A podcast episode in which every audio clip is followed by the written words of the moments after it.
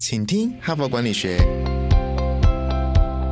在这里，我们希望用轻松无负担的方式与你分享最新管理新知，打造属于你的哈佛 DNA。我是节目主持人杨玛丽 Mary。大家好，今天是星期二。本周呢，我们开启了一个新的话题呢，就是如何处理公关危机。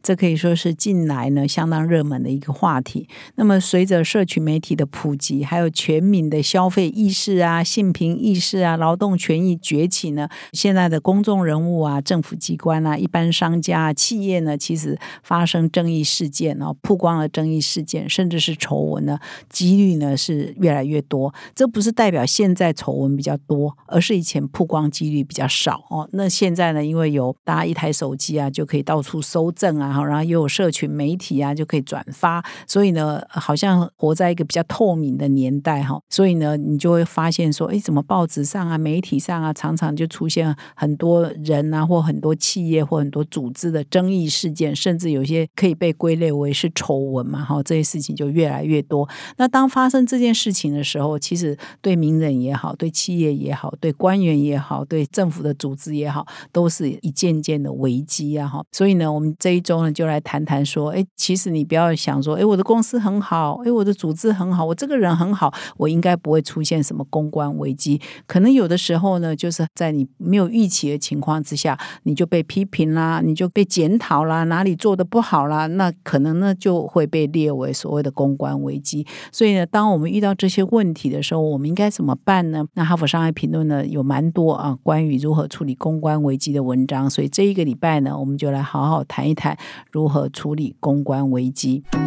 哈帕工商时间，哈佛商业评论领导者个案学程，全新六大商业决策议题。现在你不必飞出国门，就能在台湾体验到哈佛商学院必修的五百堂个案教学训练，HBR 深入挖掘台湾企业情境，五十位以上跨产业领袖齐聚一堂。带您沉浸式体验多面难题，将实物和知识完美结合，助你强化商业思维，提升决策胜率。第十期课程分别于十月十四、十一月十八、十二月十六开课，报名现正火热进行中，早鸟报名还可享有七五折优惠，别再等了，现在就到说明栏点击报名，成为成功领袖的一员。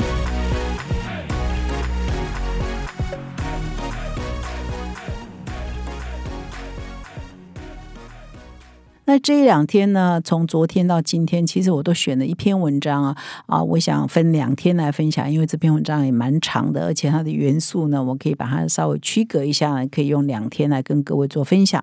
那这篇文章的标题呢，就是企业好好道歉的关键要素哈，所以它探讨的实际上是企业，但是我觉得用在个人或小商家、政府组织都是一样的道理，就是当你碰到危机的时候，你应该怎么样好好道歉，因为处理公安危机。第一步就是你要出来面对嘛，你要出来面对呢，到底是你要道歉？其实我昨天已经分享，到底要不要道歉，还是要出来否认，是很有艺术的。那什么样情况之下你该道歉？什么样情况之下你该否认呢？哈，昨天呢还把这个公关危机的类型分为两种，因为昨天这篇文章是针对企业，其实我们把它用在组织、个人都是一样的道理。说有一种危机呢是能力出问题的，有一种危机呢是诚信出问题。诚信当然就是你可能自己贪污啊，有外遇啊，或者是有丑闻啊等等啊，就是诚信个人的诚信出问题。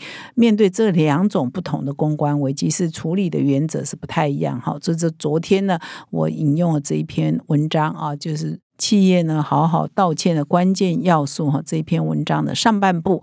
那么今天呢，我要来分享这一篇文章的下半部哈，就是说你已经决定要出来道歉了，那应该要怎么道歉呢？哈，道歉的艺术是什么呢？那这个我今天呢，就来跟各位做分享这篇文章的一些主要的核心的精神跟内容。那这篇文章就提出啊，要让道歉有效哈，达到诶安抚民心哈，达到这个观众满意、听众满意，或者是消费者满意、关系人满意呢，有三大关键质问，就是我要出来道歉前，我先问自己三个问题。我现在准备出来讲的内容啊，第一个问题是，我要待会道歉的内容到底可信不可信？我有没有又说谎哈？我的道歉有没有传达出可信度？我的内容。是真实的吗？好，这是第一个要问自己的问题。那么第二个要问的问题是，我出来道歉到底是为了谁呀？哦。到底是为了我自己呢，还是我必须要传达我的善意哈？因为我可能因为这个争议或丑闻影响了我的消费者，影响了我的股东哦，影响到他们的权益，或影响了我的供应链哈，我的下游厂商。不管你是因为这个丑闻是谁受了影响，你出来呢啊有没有？安抚他们这一些人有没有传达对这些人的就是受你影响的人的善意哈，跟你的歉意哈，这是你第二个要问的问题。第三就是你的道歉内容有没有办法呃传达出我道歉之后我未来要修正的呃一些行为跟作为，可以真正未来长期呢就可以改善啊我现在这个问题。比如说我我昨天举例说他谈的是这个波音七三七 MAX 啊。机型的这个飞安问题，就是我这个道歉之后，是不是有办法彻底改善这个问题？所以以后就不会再有这个飞安的问题，就是彻底改善啊这个问题的长期责任跟能力，是不是有办法传达出去，让你的关系人确信说，哦，这个问题呢就是最后一次了，不会再发生了，是可以得到真正彻底的改善哈。所以就是要先问自己这三个问题啊。那么在这三个问题底下，其实呢。都还有一些细项哈，我接下来就一一来跟各位说明。比如说，他的问第一个问题就是，呃，我有没有说实话？我有没有传达可信度嘛？哈，在有没有说实话跟可信度这里呢，还有提了三个重点。第一个呢，还是强调你一定要说实话哈。第二个呢，强调你要在你的这个说实话的过程的内容里头，你要详细的说明到底出了什么问题哈，绝对不要含糊不清啊，或者是说传达假讯息啊，或者是说错了一些讯息，这样反而会产生反效果。第三个呢，就是对于现在的现况哈，要诚实的交代哈，因为他说现在是一个资讯爆炸的时代，其实任何人，你的员工、你的同事都有可能透过手机啊。或其他的数位的载具收证上传网络哈，内部人呢也会跟媒体爆料，所以你如果现在隐瞒了一些什么很关键的事实，如果又透过内部人爆料，效果反而更差，问题反而更严重了。就是说坦白从宽的意思啊，就是你有什么问题，你自己先报一报，不要留着给别人报，留着给别人报呢，问题会更严重。人家说你说谎啊，你没有老实啊，你没有你没有诚信，原来只是能力问题，就会变诚信问题。我昨天有说。哈，如果你是能力问题出现危机，可能还比较容易被原谅。你如果是个人诚信刻意欺骗、刻意欺瞒。刻意舞弊哦，被发现你是比较不容易被原谅，或者是很难被原谅的哈。这个必须要先说清楚。那这篇文章啊，就在这个有没有可信度、有没有说实话里头，就举了蛮多蛮多例子啊。比如说，美国有一家征信公司呢，在二零一七年呢，发生了它的资料外泄事件。哇，它的客户很多，多达一点四八亿。名顾客哦，都是在他这边有各自哦，全部外泄哈。那么事件发生了之后，这个理事长 Charlie 啊，Smith 啊，Smith 理事长就在 USA Today 啊，今日美国报就写啊，就接受访问啊，那他就表示说，呃，他会投入很多资源，未来来确保这种事情不会再发生。那我们呢会做出改变，持续加强对这个网络犯罪的防御，会确保每一位想要得到保护的消费者，也就是他的客。客户呢都有一套完整的服务啊。但是呢，我们如果有各自被外泄，事实上依法令呢，其实我们每一个人都有资格来控告这一家公司嘛。哎，你因为治安问题没做好，你把我的各自外泄了。事实上，在美国呢，应该是有个人是可以去控告这家公司。但是呢，这个公司的执行长就开始推出一套系统，说啊，你们可以呃，消费者可以来加入这一套系统。但是呢，前提，因为他刚刚不是说要提供一套好的系统服务呢，可以确保每一个消消费者不会再各自外泄哦的事情就不会再发生啊，所以他就提供这一套软体给愿意接受测试的顾客啊，你来测试看看。但是它的前提呢，就是你必须放弃控告我们公司，你必须放弃你拥有的这个权利了哈。那这个就引起反效果哈，就是说。哎，那你是不是有点狡诈哈？你送我一个东西没有错啊，希望我们来试用看看没有错。但是你要我，事实上我也没有打算告你，可是你又要我放弃我的权利啊？那这个好像有点狡诈哈，就不符合这个消费者的权益啊，所以呢，反而提油救火哈，就是反而消费者呢，本来或许会觉得说啊，你是能力问题吗？你这个道高一尺，魔高一丈，有我觉得我们很多消费者也是可以体谅的。可是当这个执行长做这样的动作之后，哇，就大家消费者就很反弹，你怎么可以叫我放弃我的权益呢？搞不好我哪一天要告你嘛，哈。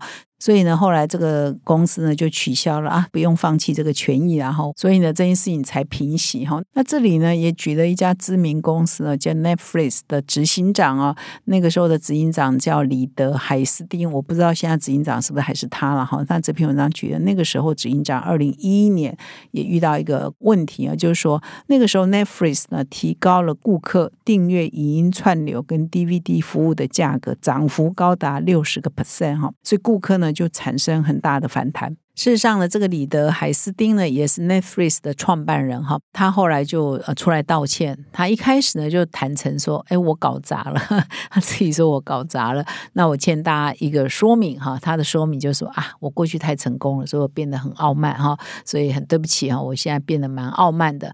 那后来呢？他这个其实呢也没有修正它的价格哈，他也没有把价格下降，然后所以他就是好像有一点坦诚哦，有一点坦诚，我傲慢哈，那好像顾客呢也是可以接受你就是傲慢，所以你就涨价。反正这件事情呢后来就平息了哈。所以呢，如何道歉呢？第一步哈，第一个原则就是我们有没有说实话哈，这是刚刚提到的重点。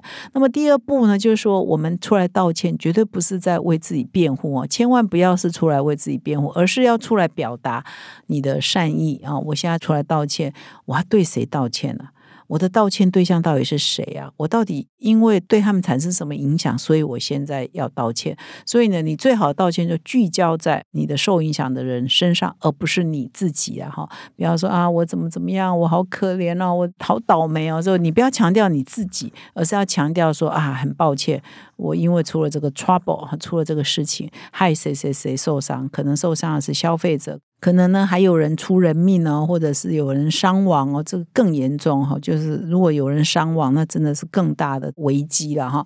那所以呢，你要出来的是要对这些受你影响的人道歉，而不是出来为自己哈在那辩护、捍卫啊，捍卫自己啊，这样你就失焦了哈，你得不到同情跟得不到原谅。那这边呢，就举了一个例子哈，就是丰田汽车啊，曾经呃在二零零八零九的时候呢，曾经发生了一个呃车祸。啊，因为车祸，所以他召回了三百八十辆汽车。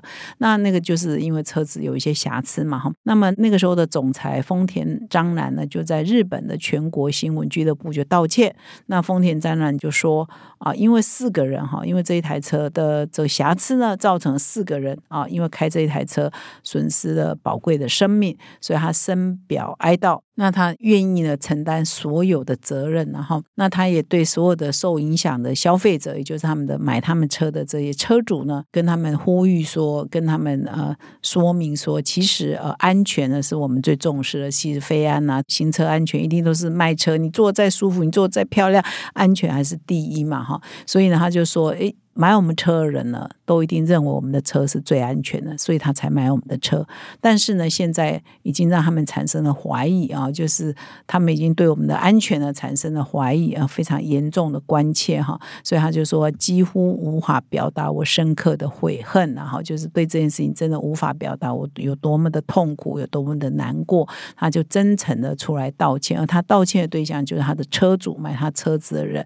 所以呢，第二个提醒就是说，哎，这个道歉。的艺术是聚焦在受你影响人身上，而不是你自己。那这边呢也有特别提醒哦，所有的公关危机啊，可以道歉的话越快就越好哈，要出来道歉的话就越快越好，不要拖了哈。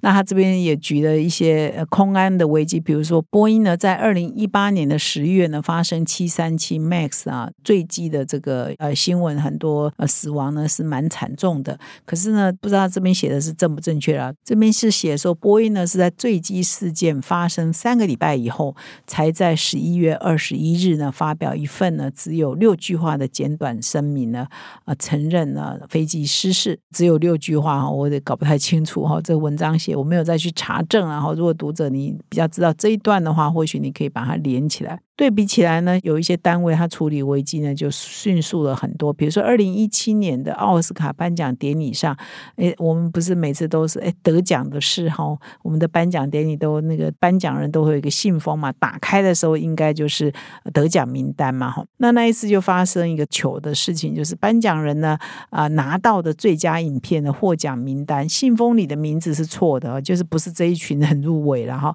啊，所以就没有得奖，得奖名单是错，就不是这一组。嘛，结果那个时候是负责这个计票的哈，是 PWC 啊，就很快的就回应，很快在典礼结束没多久呢，几个小时内就迅速的说明原因，为什么会出错，计票为什么会出错，为什么会给错名单，那迅速的就道歉了哈。那当然有可能这件事情比较小了，比较容易厘清原因啊，而一个空难呢，可能就比较困难，它比较复杂，一个飞机结构是很难，没有找到黑盒子，可能也很难知道到底发生什么事，所以呢，飞机的事情可能就是。比较复杂、比较难的哦，但是呢，总之呢，这边要强调的重点就是我们在道歉上是有一些艺术的。第一，我们重点不在自己，重点在受你影响的人。第二，要道歉的话，越快越好，不要拖太久。那么，如何有效道歉呢？第三个重点就是说，你要让人家对未来放心了哈，就是你已经犯了一个错嘛，那未来呢，你要尽量让你的。相关的利害关系人相信你会尽量不再犯这个错，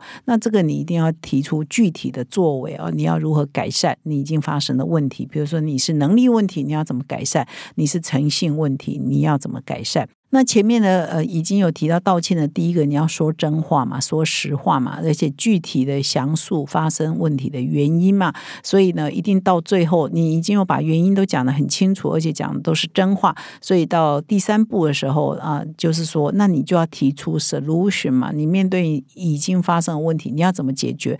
那你要怎么解决，就不能讲空话。你不能说哦，我们一定会负起责任呐，我们一定会好好改善呐。那你怎么改善呢？具体做法是什么？什么呢？你之后要拨多少钱呢？要拨多少人呢？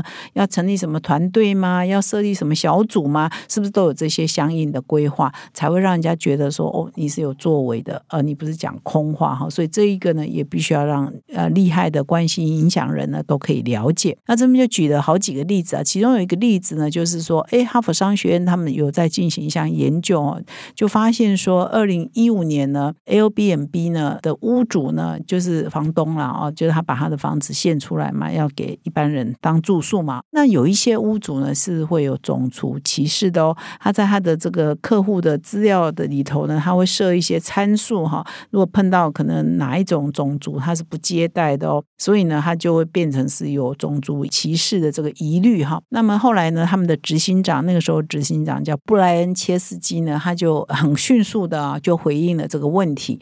他呢向全球的屋主啊跟房客。人发出信件说明啊，很抱歉呢，发生这样的问题。同时呢，在那一封信件里头提出了一个详细的行动计划啊，要怎么样解决啊这个有歧视某些房客的问题哈，提供啊房客的住房的保证。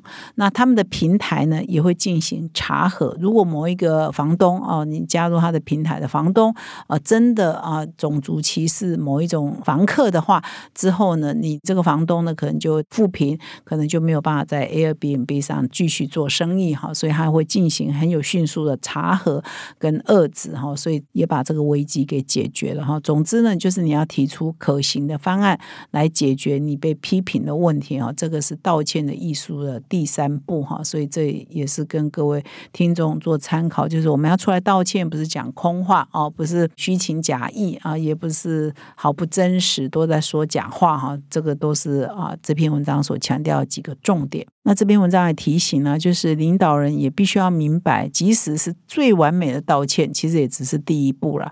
伤害如果很大的话，越大的话就越难恢复到利害关系人的信任哈。所以，不论你道歉信写的多么的好，你出来道歉表演的多么的好，如果公司呢没有用具体的行动哦来改善以及弥补已经造成的伤害，并且防止再犯同样的错的话，那大。家呢，消费者呢，或者你的利害关系人人就很难原谅这样的公司或这样的个人，然后，所以以上呢也是这篇文章最后的提醒。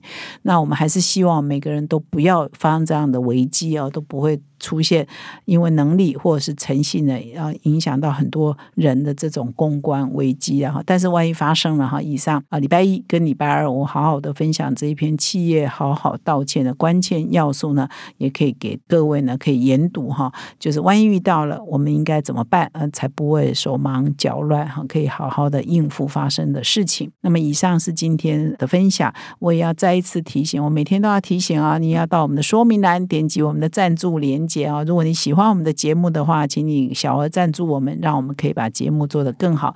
感谢你的收听，我们明天再相会。现在就注册 HBR 数位版会员，每月三篇文章免费阅读，与世界一流管理接轨，阅读更多管理大师的精彩观点。现在就开始。